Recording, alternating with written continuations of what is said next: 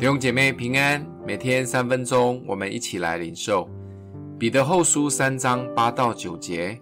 亲爱的弟兄啊，有一件事你们不可忘记，就是主看一日如千年，千年如一日。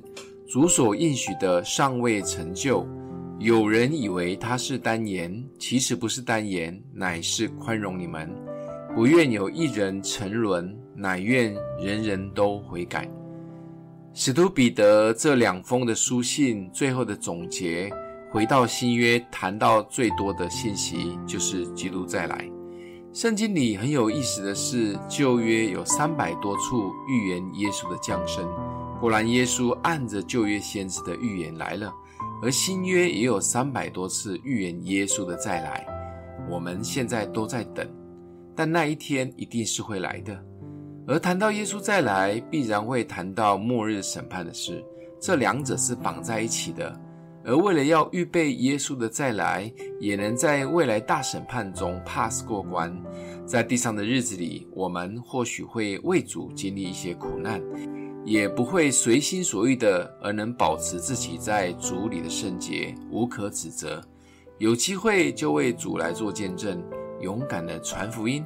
也抵挡仇敌及撒旦的试探与诱惑，好好的的在真理上面建造，因为我们不知道主何时会来，或我们何时会去见主，带着盼望，好好的过每一天的日子。主的时间概念与我们很不同，两千多年前就已经在说天国近了，我们要悔改。初代的信徒只是为了信耶稣，可能就献上了自己的生命，因为他们相信耶稣会再来。过了两千多年以后，信耶稣的信徒从一小群人到现在全世界的二十六亿人相信耶稣，这样够多了吗？耶稣要来了吗？其实没有人知道。就像彼得说的，因为主的宽容，所以耶稣再来的日子一直没有出现。正确的日子其实只有天父知道，连耶稣自己也不知道。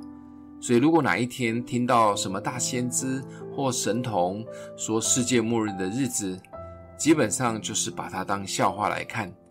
基督徒们也不用管哪一天他会来，只要认真的为主过每一天，好好的活在主的旨意中。哪一天来不会是重点。重点是我们面对的白色大宝座前的审判呢、我们一起来祷告，爱我们的父，谢谢主一再的宽容我们，为的是让更多的认识你。求主帮助我们，可以努力的为你过每一天，也活出见证的生命，为你传扬福音。奉耶稣基督的名祷告，祝福你哦。